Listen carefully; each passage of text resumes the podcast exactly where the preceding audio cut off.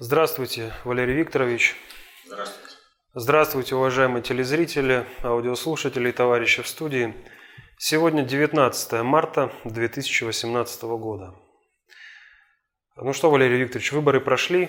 Вчера э, были уже подведены по московскому времени итоги этих выборов. И в частности стало известно, что Павел Грудинин набрал 11,8%. Э, Однако вот Владимир э, пишет, что вы уверяли нас, что Грудинин не наберет более 10%. Почему вы ошиблись? Как так получилось, что этот балабол прошел 10%? Ну, можно было бы сразу сказать э, и на этом закрыть весь ответ.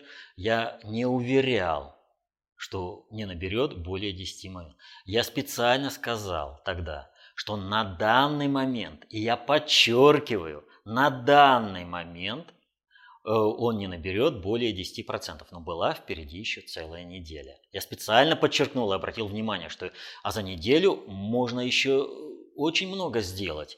И хорошие бы, если бы у него работали профессионалы э, в работе, можно было бы набрать значительно больше, значительно больше.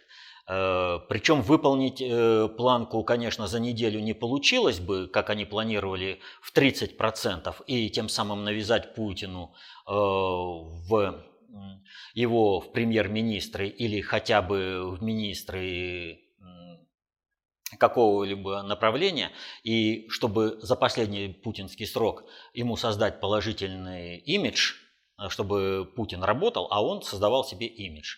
И на следующих выборах он э, победил бы без, э, безусловно. Вот этого, конечно, не получилось. Сейчас он никто, и звать его никак. Никакого, никаких претензий на занятие какой-либо государственной должности у него в принципе быть не может. Вот.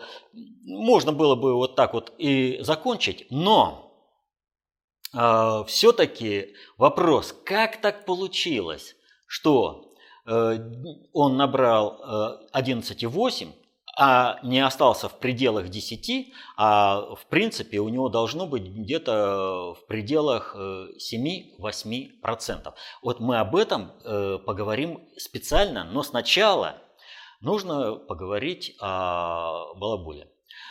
Э, то есть, э, вот меня за всю предвыборную кампанию э, очень сильно ругали за то, что я без уважения отношусь к Грудинину, он такой умный, талантливый, там весь из себя такой.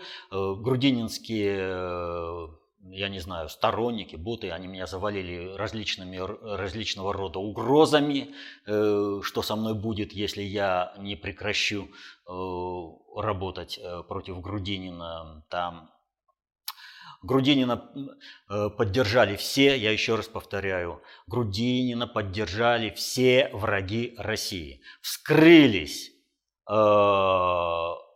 все спя... Э, проснулись все спящие, вскрылись все э, консервы и проявились все засланцы. То есть э, полный спектр. И вот э, если раньше мы об этом говорили как бы, ну, э, не то чтобы голословно, но у нас квитанции не было на это, что за Грудинина выступали только враги России. От какого бы от кого бы они там не выступали, от КПРФ, от какой-то там, или даже от концепции, и нашлись и такие, кто за Грудинина выступал от имени концепции, то теперь у нас, извините, есть квитанция на это. И квитанцию выписал сам Павел Николаевич Грудинин. Вот. Шикарнейшее, я вам доложу, чтиво. Павел Николаевич Грудинин в целях предвыборной кампании – издал книжку «Павел Грудинин. Опыт социального экстремиста». Книга очень содержательная, показательная. Это приговор э, всем, особенно тем концептуалам, типа, которые поддержали Грудинина. Просто наотмашь, сразу и бескомпромиссно. Вот чем цена вот эта книга?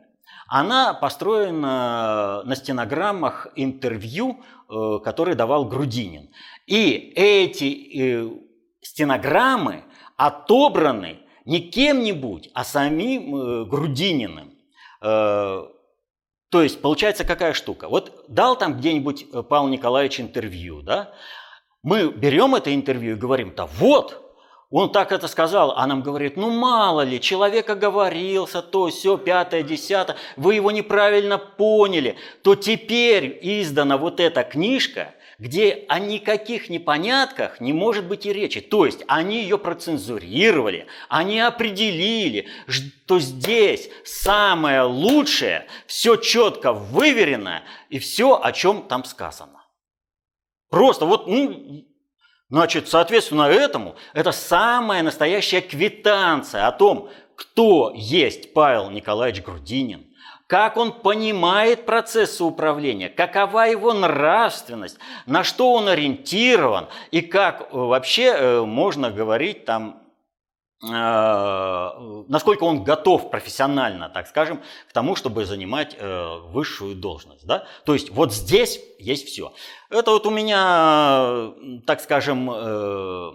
Э, Рабочие закладки. Ну, здесь вообще все, вот содержательно все. Он расплывается там, знаете, по листу. Вот работать нужно со всеми текстами. Вот. Но он там часто расплывается вот так вот, нужно большой объем, это все. Но есть места, где он говорит коротко, емко и содержательно. И поэтому, ну вот я немножечко тут их повыделял, вот, э, когда прочитал эту книгу. И э, кое-что сейчас я товарищам зачитаю, чтобы не быть голословным. Значит, э, что я хочу сказать? Павел Николаевич Грудинин – это долговременный глобальный проект. Повторю, это кандидат президенты 2024 года. Это еще не снято с повестки дня. Соответственно этому любой человек, который занимается аналитикой, полит, является политологом, ну вообще просто э, актив, ему вот эта книга, эта настольная книга по кандидату до 24 э, года, пока не состоятся выборы. Просто необходимо ее иметь. И э, на месте Павла Николаевича Грудинина, вот, э, ну, образно говоря, э, я бы озолотил техническую команду, которая готовила эту книгу, чтобы они до конца жизни на золоте э, ели, на золоте, там, скажем, спали, но только чтобы эта книга не успела выйти чтобы она вообще не вышла. Пусть она вышла небольшим тиражом, всего полторы тысячи, вот. Но я ее сразу заказал, как только узнал, что она выходит, но, к сожалению, э, она пришла мне только на, следующей, э, на прошлой неделе в среду, в четверг уже делать запись э, бесполезно, потому что, ну, там, а проект долговременный. Итак, что же у нас Павел Николаевич Грудинин? Ну, начинает он врать с самого, прям вот, прям с обложки начинает врать. Вот, здесь в конце опубликовано, э, так скажем, сопровождение о том, что такое Павел Николаевич и как он там это, да? То есть, в принципе, он главный рецензент, и если что-то, он должен был это откорректировать. Я все зачитывать не буду, но вот. Э, читаем. Павел Николаевич Грудинин известен не только как крупный политический деятель. Извините, когда он успел стать таковым? Просто вот когда? Вот э, собственник, у него есть хозяйство. Когда он успел стать крупным политическим деятелем? Вот. Успешный организатор производства. Там много чего говорится, что он такой из себя хороший. И дальше. Вот э, главное, вот организатор производства, управления там и прочее, высокоразвитая социальная сфера. И вот в книге, которую вы собираетесь прочитать, Павел Николаевич Грудин рассказывает, как он добился всего этого. То есть стал э, крупным политическим деятелем и успешным организатором производства. Вот он рассказывает книгу. Если кто-то что-то найдет содержательно по этому, что кроме общих рассуждений, что я великий и могучий, вот, и у меня все там замечательно, вот э, просто утверждение само, про самого себя, а вот именно вот расскажет, как он это все сделал. чего-нибудь, ну на каком-нибудь примере, ну это будет э, просто шикарно. То есть он врет с самого этого. И вот он, значит, э, о чем? Еще раз повторяю, Павла Николаевича э, танцуют две силы. Э, пиндосы, американская страновая элита, и глобальщики. Э, в целях э, глобальщиков нужно максимально было э, делегитимизировать Путина, чтобы Путин был недееспособен принятии собственных решений, чтобы подпиндосников заменить на, на представителей глобальщиков в правительстве и за это время обкатать э, Грудинина на какой-нибудь должности и потом вывести его в президенты страны, и он сливает страну за 15 лет. Ну, с 12 лет за два срока. Это, в общем-то, не проблема. Вот. Это у глобальщиков. А у страновиков, у страновиков задача другая. После выборов развернуть патриотический Майдан на основе этого летом на, э, по, на фоне, так скажем, э, эмоционального возбуждения по чемпионату мира по футболу э, развязать гражданскую войну. И вот э, мы берем Павла Николаевича Грудинина и Читаем, читаем. Значит, э, вот у него цитата о Государственном Совете. Он говорит, нужно создавать Государственный Совет, который будет независим от президента. О, мудрое решение. Когда собирается нынешний совет, то там сидят президенты и все его подчиненные. А в результате-то что получается? Что никто и слов великому сказать не может. А еще я за то, чтобы русские люди жили богаче, чем та страна, которая проиграла нам войну. Ну, мантры всегда типа за мат. Вот если кто не понял, он предлагает создать ситуацию 1993 года – Помните расстрел э, Верховного, Совета. Верховного Совета? Вот ровно это предлагает создать э, Павел Николаевич Грудинин. Когда на Государственном Совете, который собирает Путин, если какая-то элита чего-то не говорит и молчит перед великим, это говорит о качестве элиты – но ни о как не процедуре. А вы, друзья, как не садитесь, все же музыканты не годитесь. Вы музыкантами не станете, если вы не будете, вернее, будете заседать и принимать свои решения, но вы страну в распыл таким образом пустите. Вы сейчас содержательно не можете возродить президенту, но потом, движимые своими амбициями, мы получаем раскол, мы получаем гражданскую войну, ну, может, э, Павел Николаевич не хотел бы войны, ну, просто где-то здесь чего-то недопонимает, и он в другом месте что-нибудь содержательно-то скажет, хорошее такое, понимаете? Ну, за страну, чтобы переживал, чтобы войны-то не было, чтобы будущее, чтобы, э, чтобы люди действительно жили богаче, чем э, э, те, которые э, войну-то Вторую мировую проиграли, да? И вот э, берем другую цитату. Значит, вот ему вопрос. А что, на ваш взгляд, будет с Донецкой и Луганской народными республиками? И вот его ответ. Конечно, Минские соглашения сыграли важную роль в прекращении геноцида населения этих республик, но боевые действия там продолжаются, пусть и не с таким количеством жертв среди мирного населения. Бандеровские недобитки ежедневно обстреливают города и села ДНР и ЛНР, и в результате чего страдают и гибнут простые люди. Я специально читаю, не выкидывая ничего, поэтому длинно как бы получится. Так вот, Бандеровские недопитки э, ежедневно обстреливают города и села ДНР и ЛНР, в результате чего страдают и гибнут простые люди. Минские соглашения превратились в некую ширму для подготовки силового решения проблемы Новороссии. Я не знаю, с чьей стороны там силовое решение, но неважно сейчас. Я убежден, что Россия ввиду откровенного саботажа Киевом этих соглашений должна сделать следующий логичный шаг – признать волю народа, высказанную на референдумах в 2014 году, и признать независимость этих республик. А дальше нельзя держать население ЛНР и ДНР в подвешенном состоянии. Вспомним, что изначально Донбасс это чисто русский регион. Он вместе с Харьковским, Днепропетровским, с Харьковом, Днепропетровском, Одессой был передан в состав Украинской Соци... Советской Социалистической Республики декретом Совнаркома для укрепления промышленной мощи тогдашней сельской Украины. Поэтому, если население Донбасса, преимущественно русское, проявит волю к возвращению в состав России, то мы обязаны самым серьезным образом рассмотреть эту возможность. Если мы приняли в состав России Крым, то вполне естественно можно было бы удовлетворить желание населения Донбасса вернуться в состав России. Я не знаю, что вот в этой цитате больше идиотизма, дебилизма, э, русофобии. Э, объясню, о чем идет речь.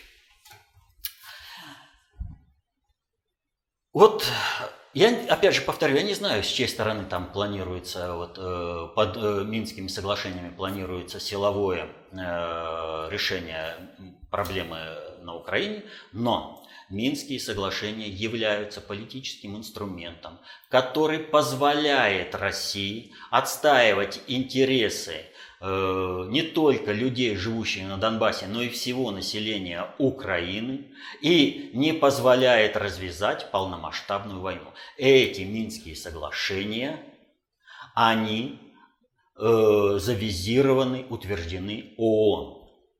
Все враги России мечтают о том, чтобы Россия сама отказалась от Минских соглашений. В этом случае Россия вообще будет, не будет иметь права голоса в решении каких-либо проблем.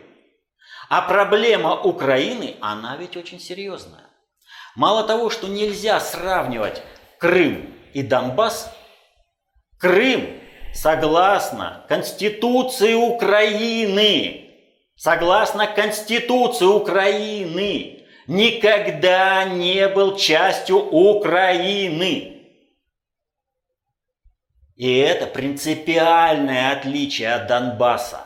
Принципиальное. Если возвращение Крыма на это, все западное сообщество, так называемое, не признает, но вынуждено с этим считаться, потому что так или иначе силовая и э, в смысле и логики, и э, юриспруденции составляющая на стороне России, то есть мы конкретно предъявляем документы, мы предъявляем, что Крым был передан нелегитимно, даже по советским законам. Э, Крым никогда не являлся частью Украины. Он был передан, что называется, в доверительное управление. И на основании этого есть еще и референдум о возвращении.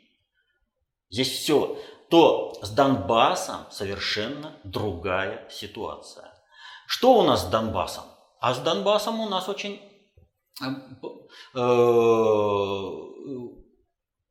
Там ведь как сейчас идет на Украине? Там все воюют с российским агрессором. А как это вообще получилось-то? Вот мы там не воюем, а Украина воюет э, не с советским, с российским агрессором. Вот.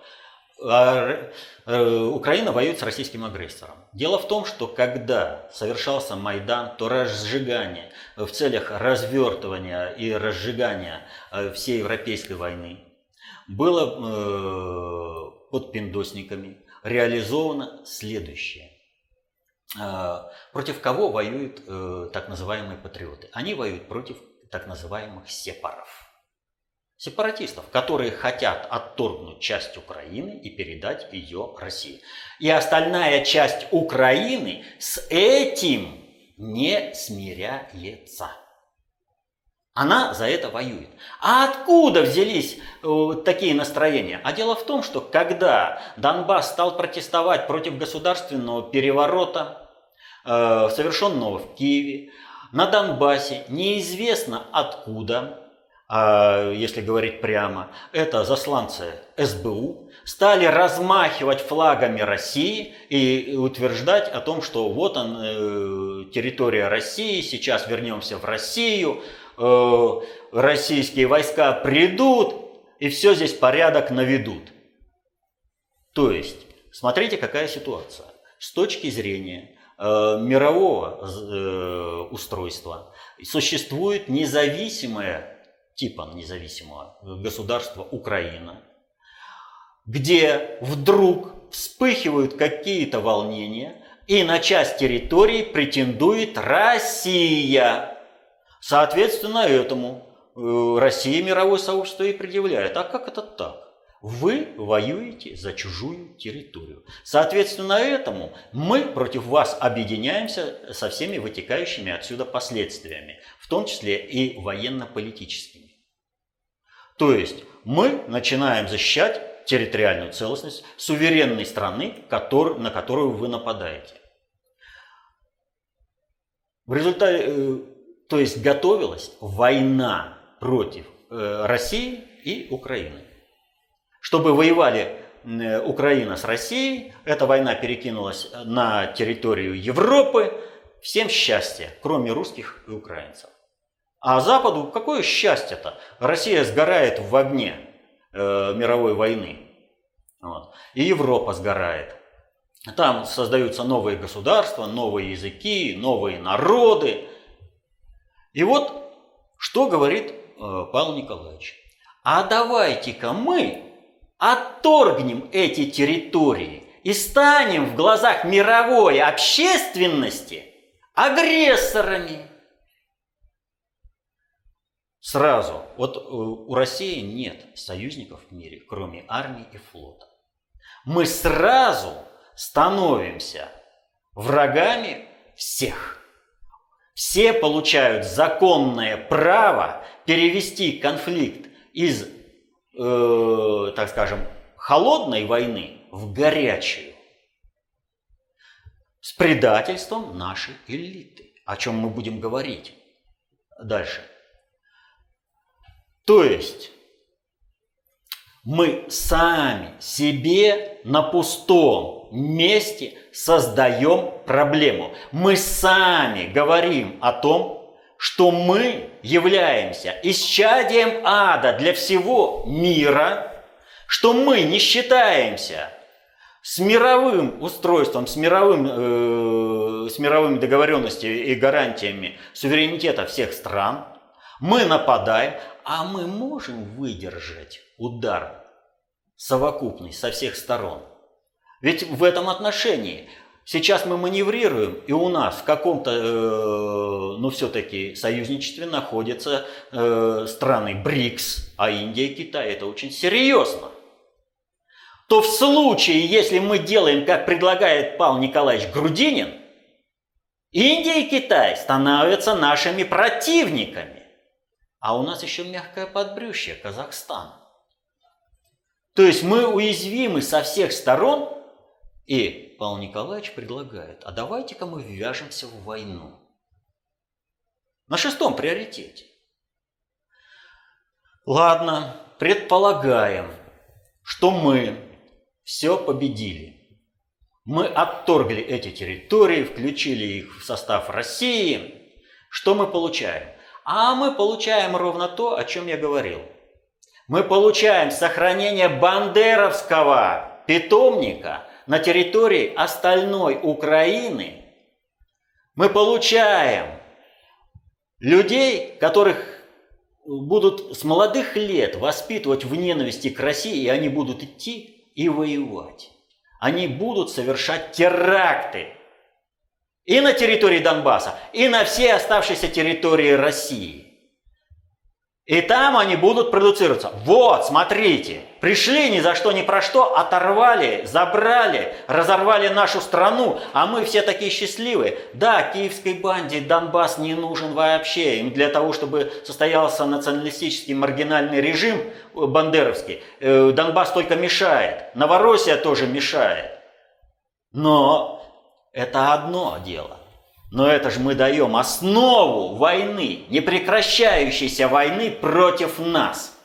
То есть Павел Николаевич сознательно, а он, я не могу предположить, что он дебил. Он же все-таки претендовал на пост президента России, высшего государственного лица.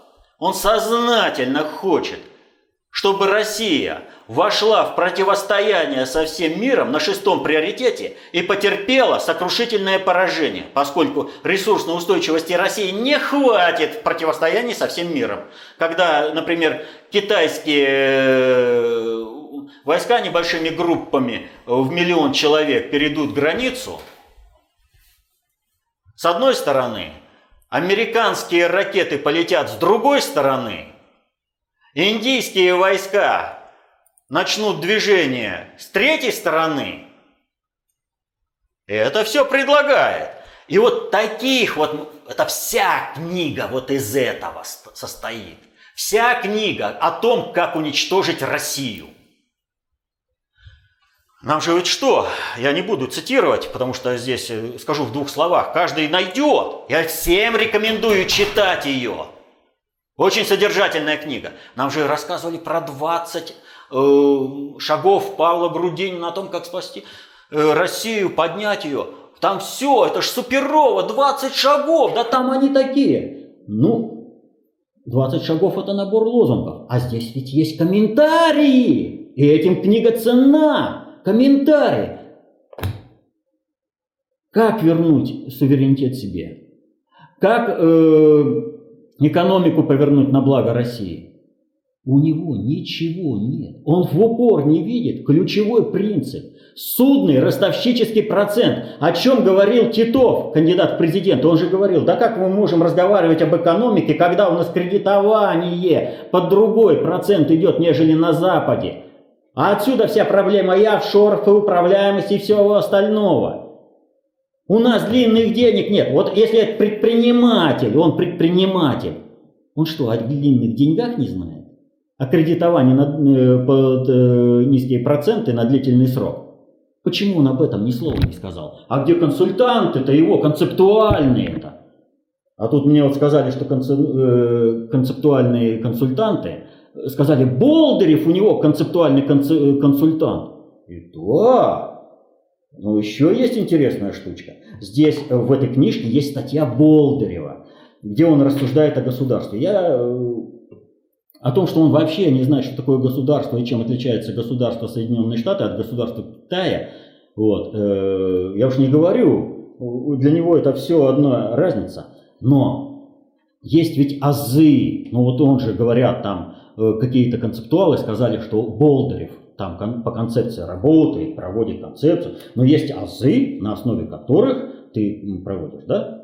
И вот э, я очень короткую фразу. Э, здесь вообще Болдырева всего прочитать надо. Вот. Он пишет, основа любого управления – обратная связь, контроль, отслеживание результатов действий. Если в этом звене сбой, управление рассыпается. С этой точки зрения важно видеть и понимать, как эволюционировала система госконтроля в России в, последние, в течение последних двух десятилетий. Это что, концептуал написал? Он что, не если это концептуал, то тогда у меня вопрос, он что, не знает, что основа любого управления – это управление по полной функции? А если ты управляешь, начиная с пятого, то тогда ты и контроль-то не можешь сделать, потому что ты будешь контролировать одни параметры, а э, реальный контроль будет осуществлять тот, кто сформировал целевую функцию управления. Это Болдырев, это концептуал, оказывается, который, я вообще не знаю, с какого перепоя и кто на каких наркотиках сидит, чтобы назвать Болдырева проводящим концепцию э, у Грудинина и еще поддерживать Грудинина. Для всех концептуалов, которые поддерживали Грудинина, есть, в общем-то, э, неизменный сталинский вопрос. Вот. Вы дурак или враг народа? Но только в данном случае есть еще третий момент. А, значит, нужно первое. Если вы утверждаете, что вы поддерживаете Грудинина на основе концепции, то нужно будет вам всем, и прежде всего самому себе сказать честно – концепцию «не знаю» от слова совсем. Ну не знаю, поэтому и вляпался в поддержку Грудинина. Вот сейчас сяду за учебник и все исправлю. Второе. Оно вот для второго и третьего э, незнание концепции тоже является определяющим. Только э, в одном случае это злонамеренно, потому что враг, концепцию не знаю, буду вредить, находясь в ее рядах концептуалов. А другая, э, ну как, благонамеренная. То есть, а, я не знаю, но что-то там вот слышал, и это позволяет мне где-то там быть, я буду вот э, в рамках этой концепции. Вот. Потому что это позволяет мне там что-то сформировать. Э, ну, как бы в референтной группе считаться ну, авторитетом, что ли. Вот три. Каждому концептуалу теперь следует определиться. Павел Николаевич обязывает. Содержательно книга, повторяю, это для всех аналитиков, она до 24 года, по кандидату Павлу Николаевичу Грудинину, она определяющая, здесь все есть. Все есть. Так что э, здесь много чего можно говорить, и, ну, надо понимать вот о чем. Я все равно, как бы я подробно ничего не, э, что бы не рассказывал, я не смогу раскрыть э, проблему во всей его совокупности. И вот э, мы начали это э, с Павла Николаевича. А ключевое событие, вообще-то это не выборы. Ключевое событие на прошлой неделе, которое произошло, это заявление министра иностранных дел России э, Сергея Викторовича Лаврова 13 марта, когда в ответ на требования Скрипаля, э, об отравлении Скрипаля, там это, что вы признаете, что вы все такие из себя, да, он заявил о том, что э, Великобритании следует разговаривать с Россией иным тоном, поскольку период колониализма прошел. То есть он заявил о том, что Россия более не будет вести себя как, колониаль, э, это, как колония по отношению к метрополии. Так вот, э, когда э, все оставшиеся события, вот все, что произошло после э, этого и до этого, и само отравление Скрипаля, э, нужно рассматривать через призму э, того, что сказал Лавров. Поэтому вот все, что, о чем мы будем дальше говорить, оно так или иначе все укладывается. То есть, что произошло такое, что подтверждает правоту Сергея Викторовича, что более никто не может. И первое, что произошло, Э, это то, что Павел Николаевич Грудинин не набрал вожделенные 30% и не может претендовать на занятие никакой государственной должности э, в России. То есть он обычный кандидат, э, ну, выражающий, в общем-то, мнение определенной части населения, это по сути 10% э, части населения. И скажут, ну как же так? Ну это он 11,8 набрал, да? Ну это же совсем другая ситуация. Да нет, не другая ситуация. Дело в том, что, э, повторю, э, что Грудинин не наберет более 10%, было понятно и кукловодам. И они предприняли значительные усилия для того, чтобы э, э, Грудинину проценты повысить. И было это сделано несколькими э, действиями. Один из них, в общем-то, самый так называемый, ну, в общем-то, объективный. Вот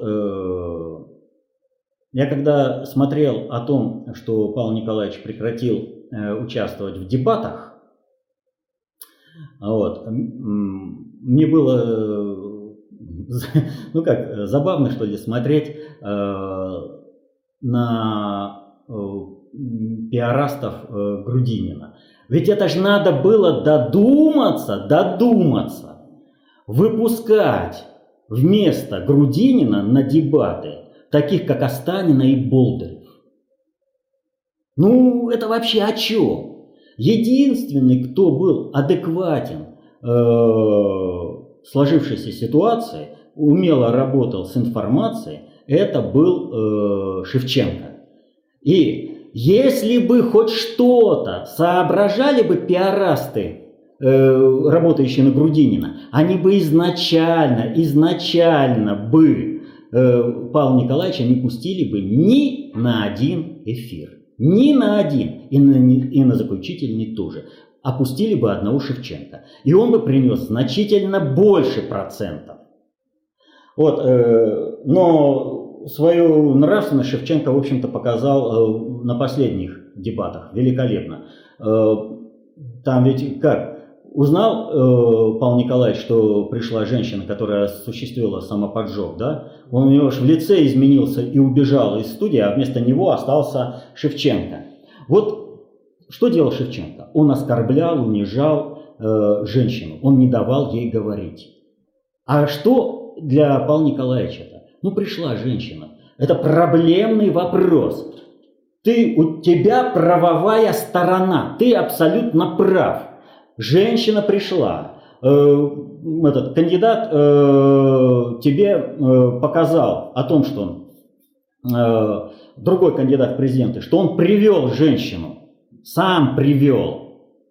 То есть с тебя сняты моральные э, барьеры по оглашению той или иной информации. Но ты прямо, глядя в женщине в глаза, и скажи, вот произошло, вы представляете дело так, так и так, а было-то вот так, вот так, вот так. Доказательством этого то, то, то. Свидетели этого то, то, то.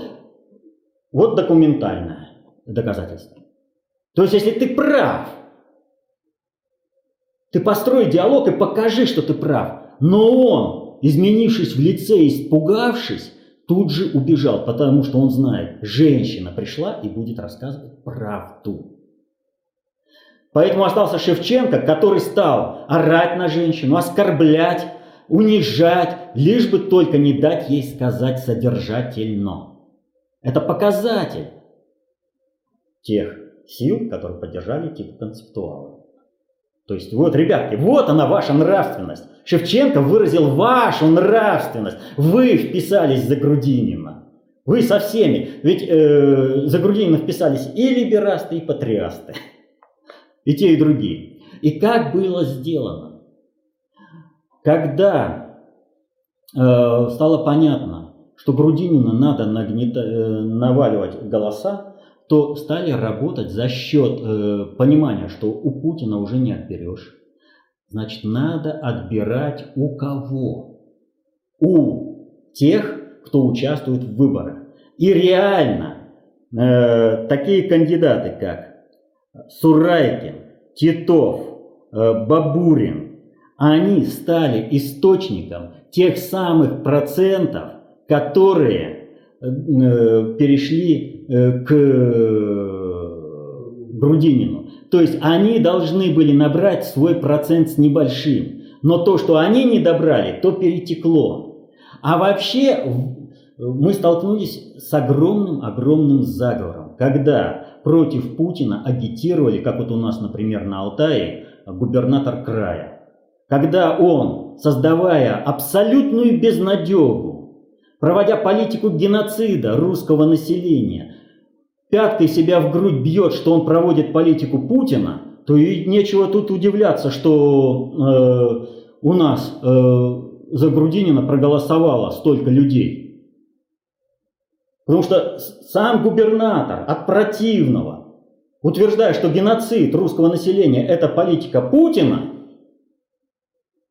ну вот и люди и голосовали. А у нас есть один регион.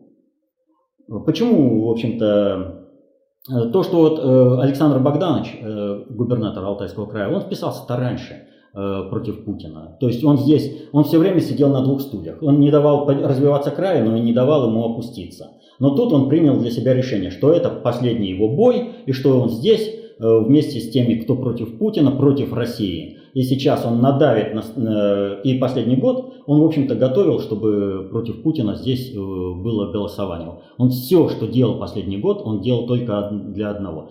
Максимально обрушить в безнадегу все население края. Вот. И э, такая агитация, она, в общем-то, дала свои плоды, но на всех остальных их ведь давили. Вот есть заговор элит. верхов. И здесь давили на всех губернаторов. Но один регион, э, на который можно было бы как бы надавить, но он дал в результате этого рафинированно чистый э, результат, как должно было состояться э, голосование на выборах президента России в этот раз. И этим регионом является Республика Татарстан. Прям зачитаю. Все как должно, по идее, по тому состоянию общества, которое должно было быть. Вот просто идеально. Вот как оно должно было быть. Явка 77,45%. 77,45%. Бабурин 0,57%. Грудинин 8,62%. Жириновский 2,91%. Путин 82,90%. Собчак 1,21%. Э, Сурайкин 1,76%. Э, Титов 0,56%. Явлинский 0,77%.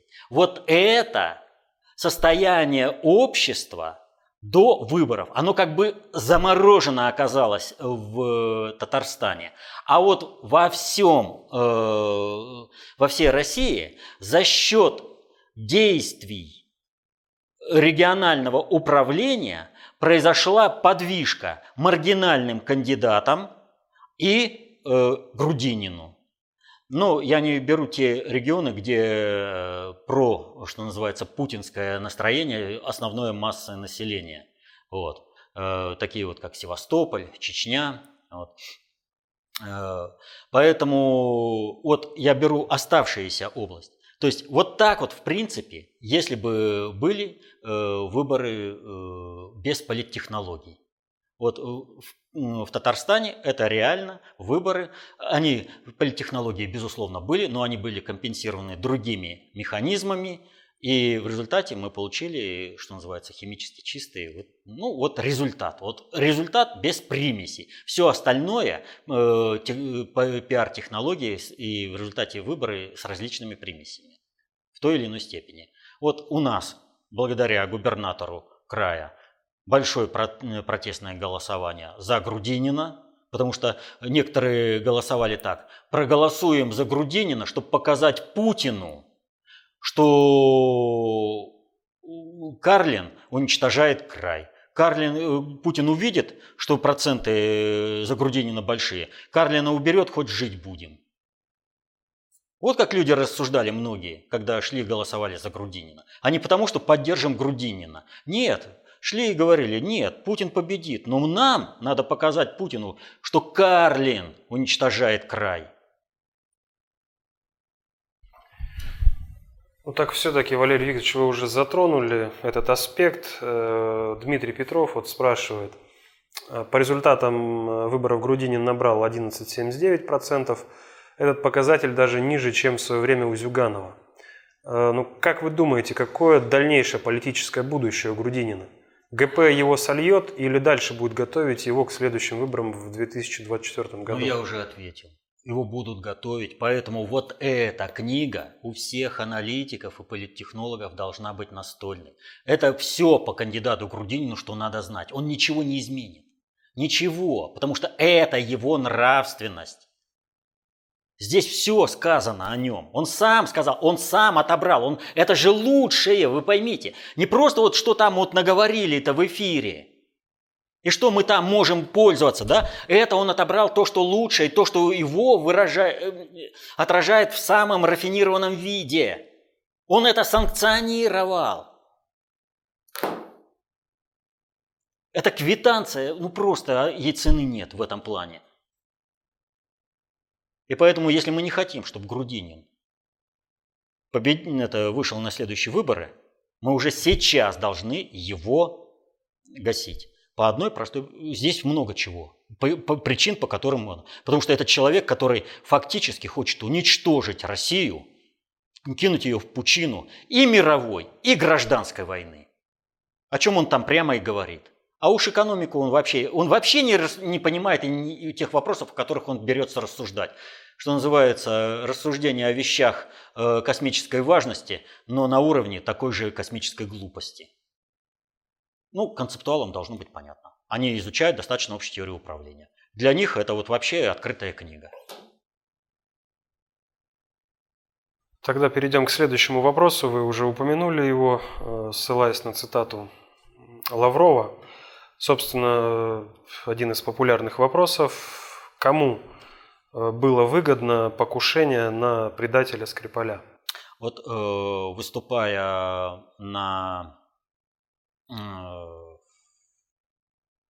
митинге после победы на выборах, когда были оглашены результаты, э, Путин, выступая перед сторонниками, его сторонниками, он сказал, и не, после этого митинга на пресс-конференции ему там был задан вопрос, и он сказал, ну у России нет вообще никаких интересов травить Скрипаля по одной простой причине, что у, у нас и выборы, и чемпионат мира. Нам-то это зачем создавать себе головную боль?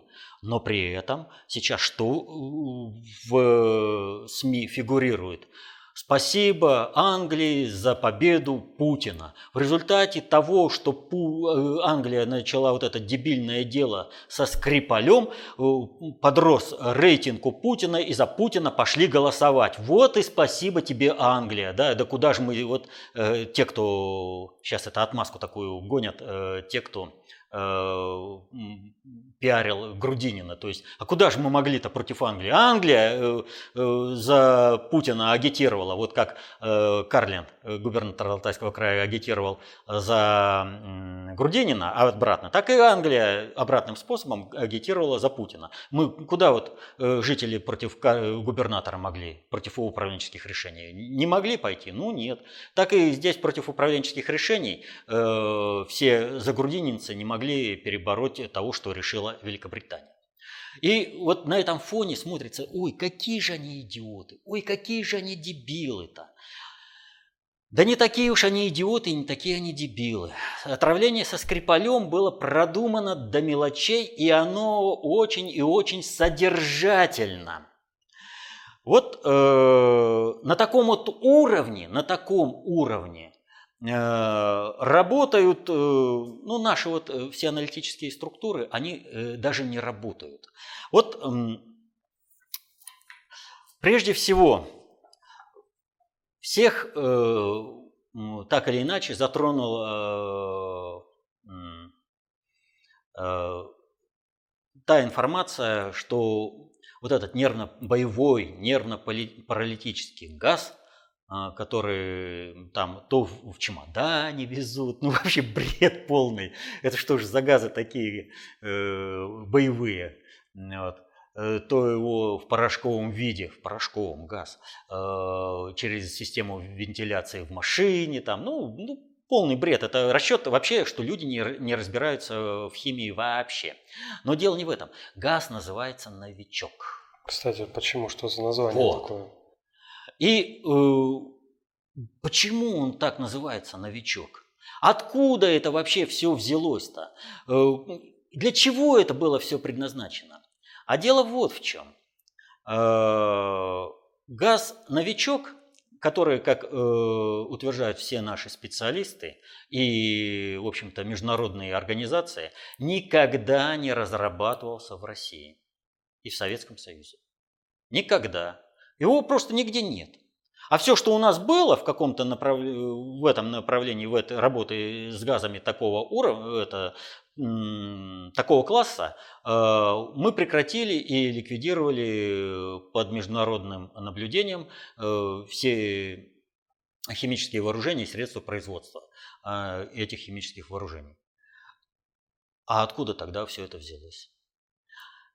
И тут нужно знать а когда впервые профигурировал газ-новичок? И почему он, собственно-то, новичок? Вот э, русскому уху э, Новичок, э, название новичок, ну, не говорит практически ничего. Ну, то есть это какой-то новенький, или, э, то есть вновь появившийся, или, может быть, неопытный там, ну, что маловероятно. Скорее всего, вновь появившийся из других там, но появился новичок, значит, он быстро станет старичком. Вот. И как бы вот в нашем э, обозначении э, э, вооружений вот такого промежуточного нет названия. У нас всегда как бы конкретное. И, как правило, ну вот, если миномет, то Василек. Если орудие, то акация. Вот. Ну, может быть, мста. Вот. То есть что-то такое фундаментальное, что-то интересное. Вот. Солнцепек, например, э, реактивный огнемет. Э, а почему новичок? И повторю, наши аналитические центры это пропустили мимо ушей. Дело в том, что название «новичок» оно не для русского уха, не для потребления в э, России, оно для англоговорящей аудитории. Первую очередь для англоговорящих стран и во вторую очередь всех э, в той или иной степени владеющих э, английским языком. Вот в языкознании есть такое ну, все знают, что есть э, антонимы, амонимы и синонимы. Но есть еще и э, другие категории. В частности, есть амофоны. Это э, выражающие фонетическую двусмысленность, вот, это фонетические амонимы. Когда слово звучит вроде бы одинаково, но несет Э, другое значение слова или группа слов. Ну, например, мы в русском языке можем сказать пруд, но это может быть пруд, водоем, и пруд – это ветка. Вот. Компания, компания, лук, там лук, или группа, глуп, группа слов, э, ну вот, например, он же ребенок. То есть э, Э, это, лошадь, э, ребенок лошади, да? Или он же ребенок. То есть мы говорим, это же ребенок. Или вот э, они измяты, да? То есть это что-то произведено из э, мяты растения, или же что-то является мятым. Вот это амофоны. Но есть и еще другой класс амофонов, когда некие слова или группы слов в одном языке звучат, носят, э, носят созвучие с, со словами или с, гру, со словом или с группой слов в другом языке. При этом, соответственно, совершенно разные значения. Вот кому интересно, в интернете есть э, довольно неприличная подборка э, слов и выражений на иностранных языков. Неприличная почему? Потому что она совпадает с неприличными словами в русском языке. И всем как бы это дело интересно. Вот этот э, эффект амофона и был использован мастерами Э, проведения психологической информационной войны на Западе был назван газ «новичок», что созвучно с английским выражением «now we choke», то есть либо сейчас нас душат, либо, э, либо сейчас мы душим в зависимости от контекста. Now we choke. Вот для чего было. В зависимости от того, кому обращено это обращение, то есть э, по уровню посвящения в информации, каждый слой на Западе знает, кто проводит эту операцию с этим новичком. А Возвращаемся. А когда впервые газ-новичок э, прозвучал э, э, на Западе? И выяснится, был такой голливудский триллер «Цена страха», э, снятый в 2002 году. Вот там впервые он прозвучал. А что такое 2002 год? 2002 год – это год, когда Борис Березовский кричал на каждом углу, что как он породил Путина, так он Путина и уберет. 2002 год – это год активных заговоров против Путина, в том числе и э, евразийский заговор. Э, у нас э, в аналитической записке об одном заговоре против Путина. То есть Путин двигался к выборам 2004 года. Все готовилось к тому, чтобы Путина свергнуть. Под это дело готовилось отравление, скинуть Путина. И 2004 год, выборы 2004 года, они уникальны вообще в истории России. Дело в том, что если вы помните, в 2004 году от ЛДПР Жириновский выдвинул кого? Он выдвинул своего охранника. А от КПРФ кто был? Лидер аграрной партии Харитонов. А чего это так?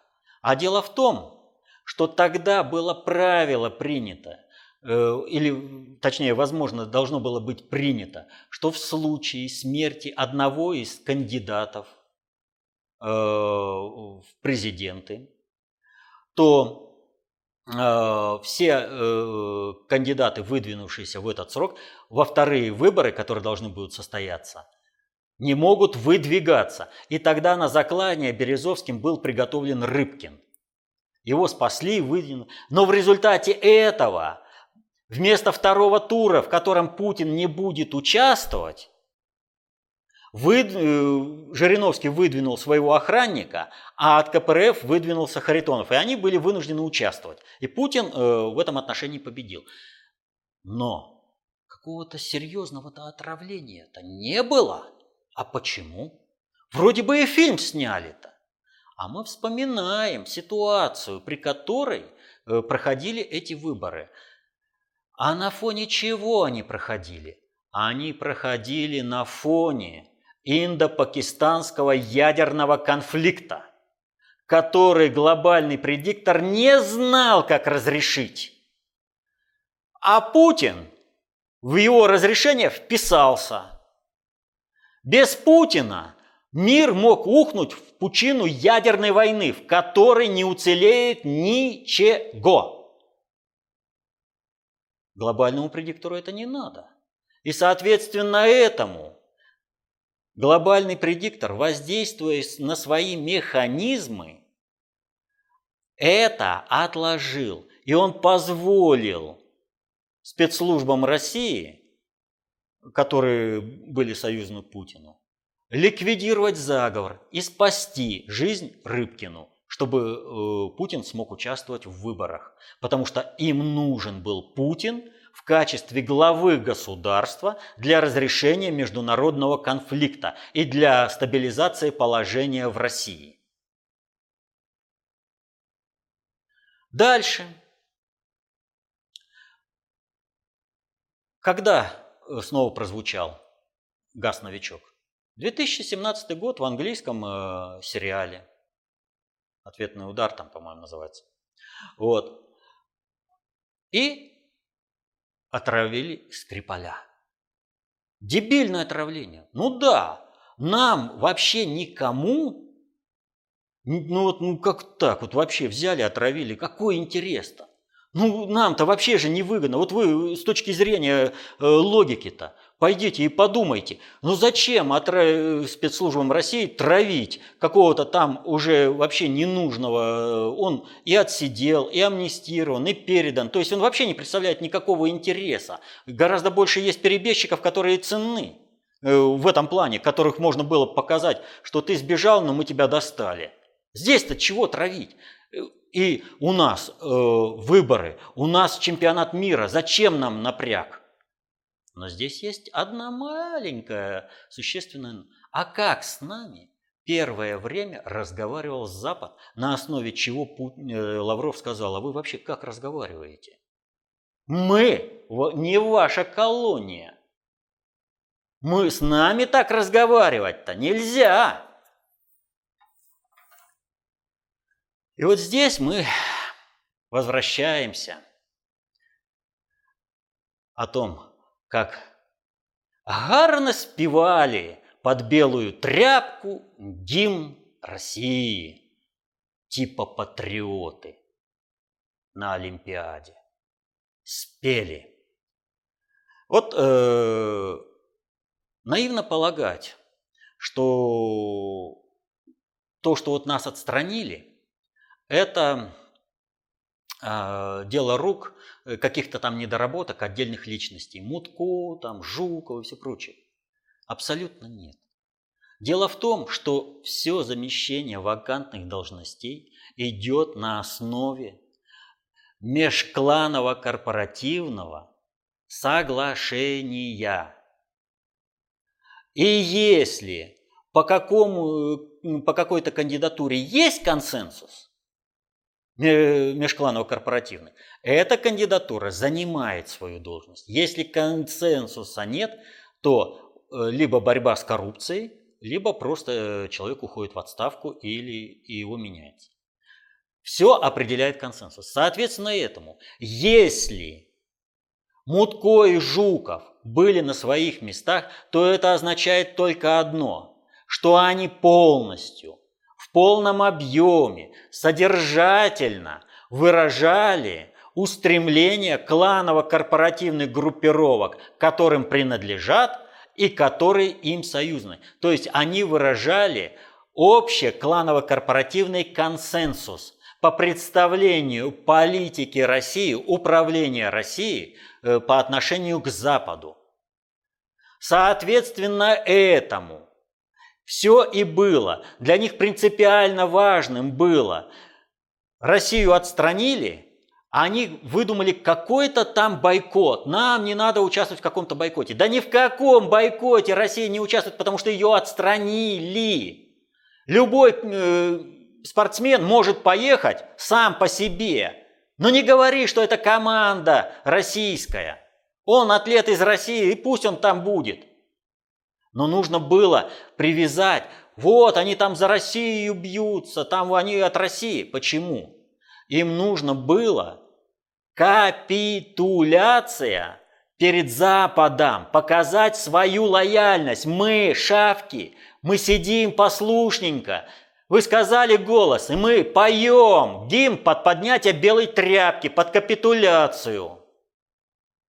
То есть Кланово-корпоративный консенсус состоит в том, что интересы России преданы. Это и выразилось пением под белую тряпку. Соответственно этому идут выборы. И страновая элита э, Великобритании в союзе со страновой элитой Соединенных Штатов – которым нужен Майдан и государственный переворот в России, принимают решение провести акцию. Дебильность отравления Скрипаля всем очевидна. Она и выбрана специально. Она выбрана специально. Вам сказали кайтесь, и вы кайтесь.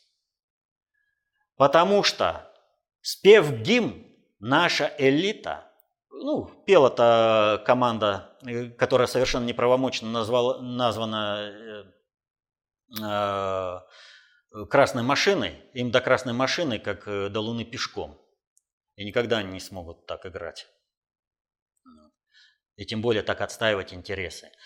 Э, так вот, э, они спели, и им сказано, ребята, вы сами сказали, священную козыревскую фразу «У России нет своих государственных интересов». Вы скажите, какие интересы у нас есть. И соответственно этому они и должны были, элита должна была начать каяться И некоторые уже даже начали. Он, дочь Тинькова, так сказала, ей стыдно быть русской. Это э, банк э, российский, да? Ей стыдно быть русской, потому что вот Англия не довольна Россией, а Россия не делает ничего того, чтобы Англия была довольна.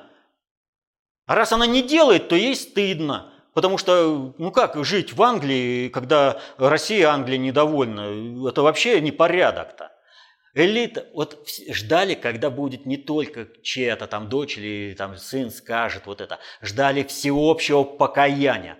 А вдруг, и вдруг оно не произошло. А почему?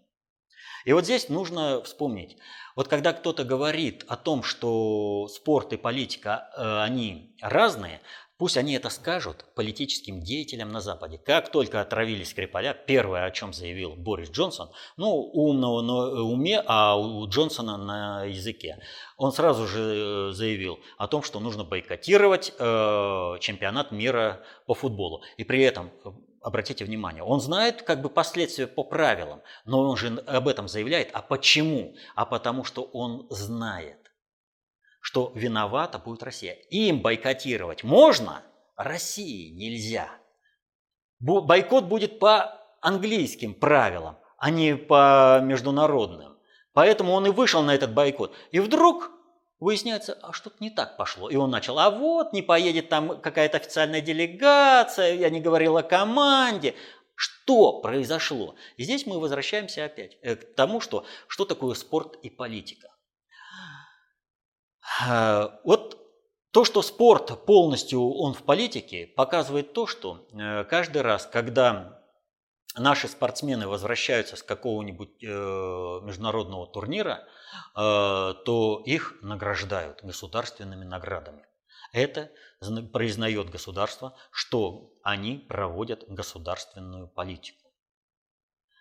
И вот нам в 1991 году вместо красного русского флага была брошена власовская трехцветная тряпка и сказали, у вас нет никакого суверенитета. Общество было в тот момент больно, э, сильно больно, и было раздрай сильный, и не до того было уже, как определяться, вести споры, э, какой флаг. Э, в принципе, приняли, потому что нужно было спасать страну, вообще страна сыпалась.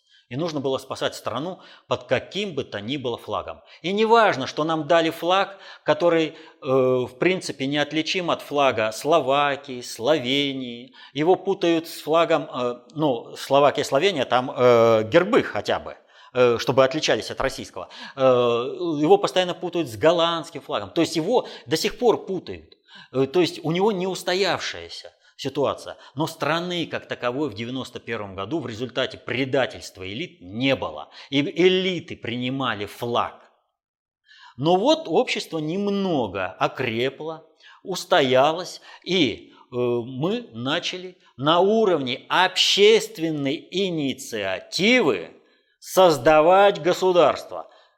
И мы решили, вот этот флаг это вы считаете, что вы нас лишили суверенитета. Да, ваши там несколько тысяч этих самых э, агентов ЦРУ сидят в ведомстве Чубайса, и везде там э, на ядерных объектах офицеры э, американские сидят, допуски нашим оформляют или не допуски. Мы добьемся того, что мы обретем суверенитет. И мы начали бороться за то, чтобы флаг стал российским. Не потому, что нам его кто-то дал, а потому, что мы решили, что он будет флагом государства России на, даль... на данном этапе. Мы не будем его оспаривать. Вы его приняли, но мы сделаем так, что вы по-другому будете к нему относиться. И одним из самых важнейших э, элементов борьбы за флаг был спорт. И Лазутина, Егорова, Карелин совершенно справедливо получили звание Героя России. Они зубами дрались за суверенитет России, за то, чтобы флаг России никто не смел унижать. Они дрались и поехали вот эти в Пхенчкан. Да, там не могли глобальщики опустить флаг, потому что иначе все. Да, мы его э, определили, сделали статус, но если еще его вот эти втопчат, пройдутся под этим флагом на закрытие Олимпиады, все, Россия пойдет восстанавливаться без этого флага. Здесь еще какую-то договоренность можно. А вот опустить гимн – это обязательно. И спели капитуляцию под поднятие белого флага. И проявили. И вот мы сами сказали, и теперь, естественно, Запад стал рогатки. Дебильное требование, как в обычной бандитской группировке. А у чего сказал, ты должен покаяться. А не каяться. А почему? А глобальщики здесь столкнулись американская страновая элита, британская страновая элита с глобальной элитой, с глобальным предиктором которые выступили нашим союзником. Вот вообще мы могли под флагом, имея такого союзника, мы могли под флагом и, под, и гимн петь под поднятие триколора, а не белой тряпки капитулянской. Вот. Э, глобальный предиктор определил, ситуация-то какая? Это что ж получается-то? Если сейчас и дальше наклонят элиты, полностью побеждает Грудинин. Грудинин – это Майдан и гражданская война, это обрушение ядерной державы, это по принципу домино свертывание всей цивилизации на планете Земля. Мы к этому не готовы? Нет. Мы так не готовы и не хотим. Мы Грудинина запланировали под другое. Через 15 лет он должен будет вот это делать. Управля... Процесс управляем должен быть с нашей стороны. И глобальщики на своих уровнях, в том числе и на Западе, вписались в гашение этого конфликта и задергались и Тереза Мэй и все прочее. Почему глобальщикам было выгодно вот этот э, скандал с газом новичок?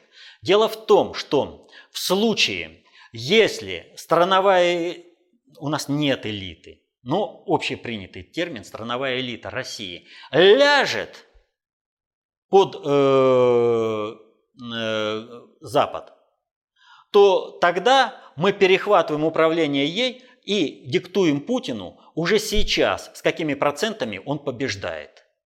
Если она не ложится в полной мере сразу не готова. То есть вот есть определенный консенсус, но есть э, вот до какого предела отступать. То есть, а вот ну, все, я отступал, унижался, ну все, дальше уже не могу.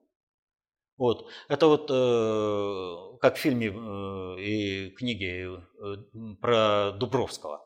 То есть вот крепостное, ну, до предела дошел, а дальше все.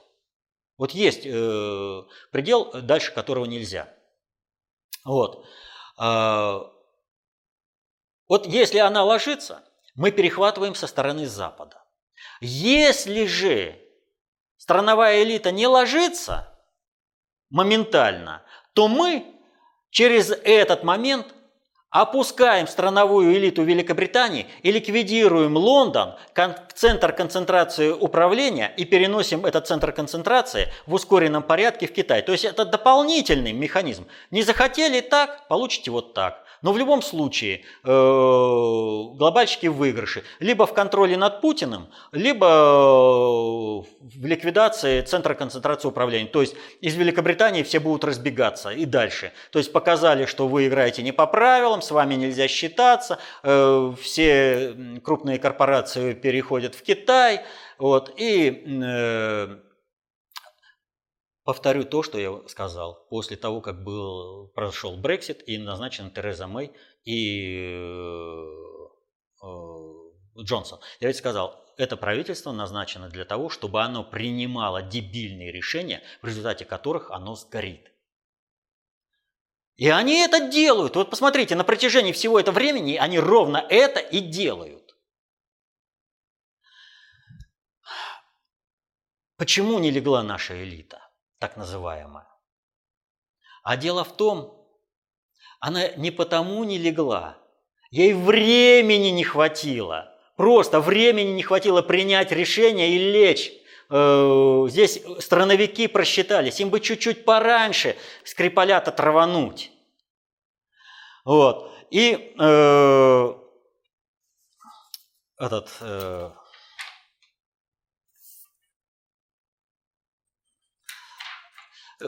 Скрипаля им нужно было чуть-чуть пораньше травануть, и э, у них это не получилось.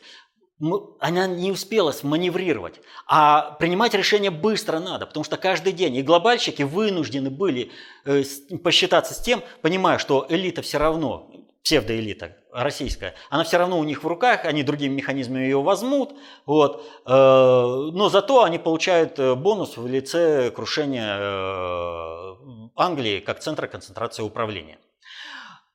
Страновики, понимая, что они проигрывают, делают мягкий намек нашей страновой элиты и говорят, вы чего, а? Вы вообще ничего, что ли, не понимаете? И следом за Скрипалем помирает соратник Березовского Глушков, которого, как говорит полиция, задушили э, собачьим поводком. Вот э, есть э, ну, такая вот, э, как вот э, в книгах о собачьем мире, э, собаки, когда рассуждают между собой, для них собачий поводок – это статусность это они получили от хозяина, э, так скажем, атрибут э, повышения своего социального положения. Это не какой-то там дворовый пес. Я хожу на поводке. Вот в книгах про собачий мир достаточно много таких вот аналогий. Так вот, эта же аналогия работает и по отношению к страновой элите, так называемой России. И происходит следующим образом. Им показывают о том, что Видите, вы у нас на собачьем поводке. Мы вас всех передушим, если вы не сделаете так, как надо. А чтобы наша страновая элита поняла, то Борис Джонсон прямым текстом заявляет, убийство, отравление Скрипаля – это сигнал российской, россионской элиты, что везде достанем и везде передушим, передавим. Напрямую. Я хотел зачитать, но тут искать его. Вот. Э, понимаете, какой посыл? И в результате этого выхлопа для страновиков нет, а россионская элита, она сигнал получила. И в принципе она понимает, что это, с ними это и сделают. Но это теперь все, что сделала страновая элита Великобритании и Соединенных Штатов, останется в бонусе по контролю над россионской элитой у глобального предиктора. То есть э, за столом переговоров это с Путиным, это серьезный бонус. Вот что произошло со Скрипалем и с Глушковым. То есть это сигнал нашим россионским элитам предать интересы страны, развязать здесь гражданскую войну и сгореть в этой. А для, э, вот понимаете, ну предатели России, вот они чудные люди. Ну их вот отправ... они туда предают интересы России ради того, чтобы получить этот поводок вожделенный. Они отправляются туда, в Лондон, после того, как их э, разоблачили, что они предатели, или просто сами сбежали, потому что там э, типа Лондонград и живем там мы. Вот. И в результате этого их там травят, они там э, так стремятся э, самоубиться на радость хозяину в нужный момент, э, что аж ребра себе ломают. Ну вот как э, Березовский повесился. Вот Глушков теперь, как та же самая полиция говорит, необъяснимая смерть. Вот ну необъяснимая она смерть. Вот задушили его поводком собачьим. Да это сигнал. И вот все предатели, вся россионская элита – она мечтает получить вот этот поводок, она согласна, что их будут давить. Ради этого они готовы предавать интересы России. Они, они все туда, потому что для них это счастье. Хозяин задавил. Но они каждый думает, ну не меня, он того задавил, а я хорошо служить буду. Я буду на лапках стоять, он меня будет подкармливать. Зато с поводком хожу, ох, какой я крутой, у меня поводок английский есть. Вот в этом суть отравления Скрипаля абсолютно нелогичного и э, убийства Глушкова. Аукнется еще, ох, как будет аукаться. Да, это вот один из тех симптомов. Нам еще и не только страновики припоминать будут Олимпиаду, нам еще и глобальщики этим. Глобальщики отнюдь не наши союзники, они ситуативные союзники, чтобы корабль не затонул. Поэтому вот сейчас они, смотрите, они вынуждены были согласиться, что Путин получил большие проценты. Но тем не менее, все равно, хоть немного, но повысить проценты Грудинину они сделали. И через свои пиар-технологии, через влияние на э, региональных лидеров, они у Бабурина, у Сурайкина, у Титова забрали, а Грудинину дали. В связи с этим вопросом еще два уточняющих от Кольцова Дмитрия. Валерий Викторович, на ваш взгляд, события в Солсбери по отравлению Скрипаля хим оружием и готовность американских военных атаковать правительственные силы в Сирии, с учетом того, что там могут находиться российские военные, эти события взаимосвязаны? Ведь наш штаб заявил, что американцы готовили провокацию в Сирии по применению химоружия правительства Масада.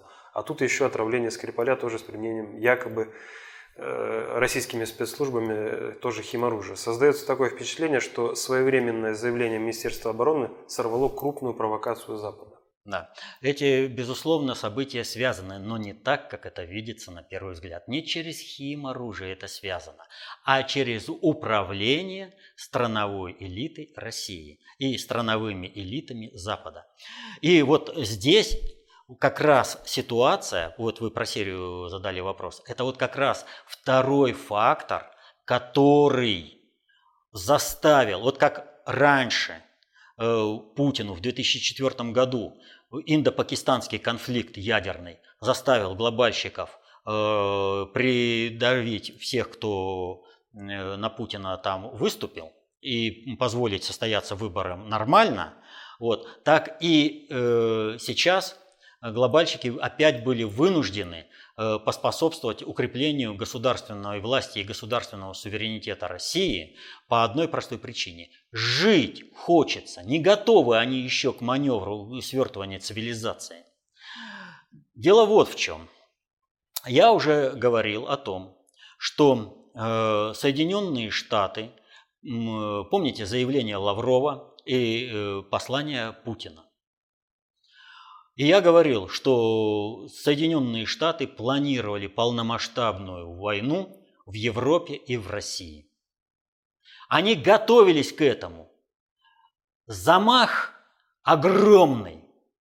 Вот просто огромный замах. А в этот момент мы этот замах начинаем гасить. Мы показали Европе, мы показали всему миру, и мы показали, что у нас есть чем ответить. Вы представляете, они готовы к удару, они занесли, им уже бить надо. У них уже рука пошла на удар. А куда? И вот здесь им пригодилась Сирия. И вот здесь они захотели нанести полномасштабный удар в Сирии. Но и развязывание Третьей мировой войны, пусть и Сирии, не в интересах глобального предиктора и не в интересах России. И, соответственно, этому мы тут же делаем заявление. Мы знаем о готовящейся провокации и готовящемся э, э, нападении э, американских войск. Они же сами объявили, мы нанесем удары. А мы им ответили, а мы на это дело среагируем адекватно. Здесь находятся наши военнослужащие, здесь наш контингент. Попробуйте, и вы испытаете силу не только нашей ПВО, но и наших ракет и другого высокоточного оружия, которое у нас есть. Мы уже применяли по террористам. Применим их еще раз по террористам. У американцев они загнаны. Понимаете, все больше и больше информации идет о том, что ИГИЛ – это иррегулярная армия США. Уже практически ни для кого это не секрет, только самые отмороженные это еще оспаривают, потому что э, Иран постоянно э, осуществляет вброс конкретной информации, конкретной информации, как ИГИЛ связан э, с вооруженными силами Соединенных Штатов, про непонятные э, э, самолеты в Афганистане, которые осуществляют авиационное прикрытие ИГИЛ – Э, если там игиловцы с кем-то поссорились с Талибаном, там чего-то, да, то прилетают э, некие самолеты, которые помогают ИГИЛ э, своей авиационной поддержкой. Интересненько, да? И э, американцы говорят, что там и муха не пролетит без их ведома. А при, при этом говорят, а не знаем, какие-то летают самолеты, какие-то вертолеты, какая-то переброска ИГИЛ идет. Мы об этом не знаем, не можем мы это контролировать. Давайте мы проконтролируем предлагаем. Не, что вы, у нас тут муха не прилетит, мы все знаем. Так вы знаете или не знаете? А если вы знаете, э, тогда получается, что это ваши самолеты, это вы осуществляете авиационную поддержку игиловцев. Вот. Так вот, э, американцы приготовились к удару. В Сирии мы стояли на грани Третьей мировой войны. И нужно было все это гасить. Поэтому мы сделали заявление по Сирии. Мы сделали, что мы вам, э, э, ну так, кто называется, э, нанесем ответку. И что сделали глобальщики? Что принципиального произошло э, в Соединенных Штатах, что полностью э, дезорганизовало э, управление Э, надгосударственную э, координацию сил организации Третьей мировой войны. Отставка госсекретаря Рекса Тиллерсона. Все, понимаете? Одни, вот убрали ключевую фигуру, определенные настройки везде поостались, один уходит, другой приходит, а время-то идет, жизнь-то не стоит, а есть государственные интересы, никому не хочется сгорать в пожаре ядерной войны, и конфликт начинает рассасываться. Вот почему Тиллерсона выдернули. И ведь дальше-то что? Вот выдернули Тиллерсона, назначили Помпео, да? А штатное э, расписание как заполнено у них? Есть госсекретарь, есть первый заместитель э, госсекретаря, есть теперь Хизернауэрт, исполнитель, исполняющий обязанности профильного заместителя госсекретаря, а еще семь-то свободных, вакантных. Вы понимаете, как в этих условиях наладить координацию? Здесь ведь не просто нанести военный удар. Вот это просто Соединенным Штатам. Здесь же надо выстроить всю линейку взаимоотношений с другими странами, чтобы все действовали так, как надо. И здесь госсекретарь просто ключевая фигура. Без него ничего. Не военные все это организовывают. Военные только на конечном этапе. Это шестой приоритет управления. А это третий приоритет. Убрали Тиллерсона, и все посыпалось. Вот так вот совместными усилиями Россия и э, э, глобальщики боролись против. И здесь глобальщикам уже не до того. Путин Тебе нужно это самое, победить в чистую, как ты можешь победить. Мы не будем мешать, все, нам не до этого. Нам нужно тебя сохранить как переговорную фигуру, потому что ты можешь разруливать конфликты. И нам нужно не допустить Третью мировую войну. Поэтому давай, пусть в чистую проходят выборы, мы по-крупному не занимаемся провокациями и вбросами. Ну, это страновики, конечно, там поделают. Но мы в меру возможности их блокируем, пусть в России выбирают сами. Выберут там все равно 6 лет, там, а там дальше будем решать. Нам сейчас укрепление суверенитета России меньшее зло, чем сгореть в пожаре Третьей мировой войны. Они решали задачу главную. Мы сегодня работаем дольше обычного, тогда позвольте последний вопрос, даже два вопроса от Александра Торшилова и Софьи Счастливой. Я сразу зачитаю оба. А, первый вопрос. Валерий Викторович, почему ГП позволил разрушить лучшее образование мира в СССР нашим элитам? Насколько я помню, вы говорили, что глобальный предиктор не хотел уничтожить СССР, он хотел его перестроить.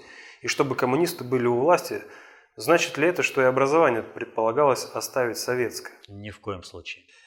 И Софья просит пояснить, вы говорите, что глобальный предиктор э, потому с Россией вынужден иметь дело, что, находит, что находимся мы все в одной лодке. Улететь с планеты он не может, от ядерного удара или другой катастрофы достанется всем, в том числе и ему.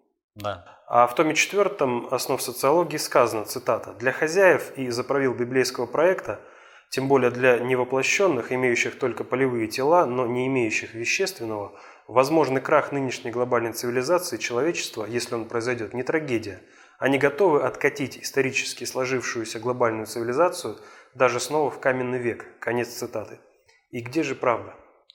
А в чем тут э, проблема? Дело в том, что, еще раз повторю, то, о чем я сейчас только вот и говорил постоянно. Глобальный предиктор готов хоть в каменный век вбомбить всю цивилизацию на планете Земля, но с одним условием уцелеть самому в необходимом для них качестве, которое они сейчас пока достигнуть не могут. А пока они этого не достигли, не могут переносить свое сознание на железки, там, улететь в космос. Э, любой эгрегор, он носит, э, он все равно имеет э, вещественную привязку. Вот. Они не могут пока создать себе ситуацию будущего существования организован. А пока они этого не создали, они вынуждены работать на то, чтобы цивилизация не погибла. Так что никакого противоречия вообще здесь нет. И в этом плане движение к золотому миллиарду – это всего лишь один из путей движения к тому, чтобы вообще на полевые, полевые структуры перейти. Уже 500 миллионов, скажем. Да, уже Джорджа... 500 миллионов. А почему здесь? Вот смотрите, какая ситуация. То есть э, все смотрели «Матрицу», да? И там ведь э, проговорились о чем? Э, они приняли решение, что технологическое развитие мира, оно достигло в 20 веке необходимого э, минимально и вообще достаточного уровня для существования э, глобальщиков на планете Земля. То есть это необходимый уровень комфорта и, и возможность долго существовать на ресурсах планеты Земля. Но население лишнее – лишнее, нужно 500 миллионов. И вот э, в чем, э, почему им не нужно было советское образование? Для них советское образование представляет э, проблему в том смысле, что оно массовое, массовое, для всех, а нужно только для нас, для одних, для любимых. В Итоне будет сталинские программы обучения – в Итоне для элиты мира. А здесь для быдла русского американские обкатанные системы дебилизации образования. Вот в чем суть. То есть они, сохраняя э, методики преподавания, содержательно э, образования, они хотят сохранить его только для узкого э, этого, круга лиц. А для всех остальных не должно быть образования совсем – они вообще должны прекратить свое существование, чтобы не потребляли ресурсы на планете Земля, поскольку ну, решили, что глобальщики, что уровень э, конца 20 века для них самый оптимальный. Ну, сейчас 21 век, там телефоны, прочее. А вот когда они смогут достигнуть, что вообще с планеты Земля улететь, ну, выработали они ее и все, а здесь, ну, хоть вообще все сдохните. Но пока они этого не сделали, не достигли такого уровня своего развития, они вынуждены идти на различные соглашения.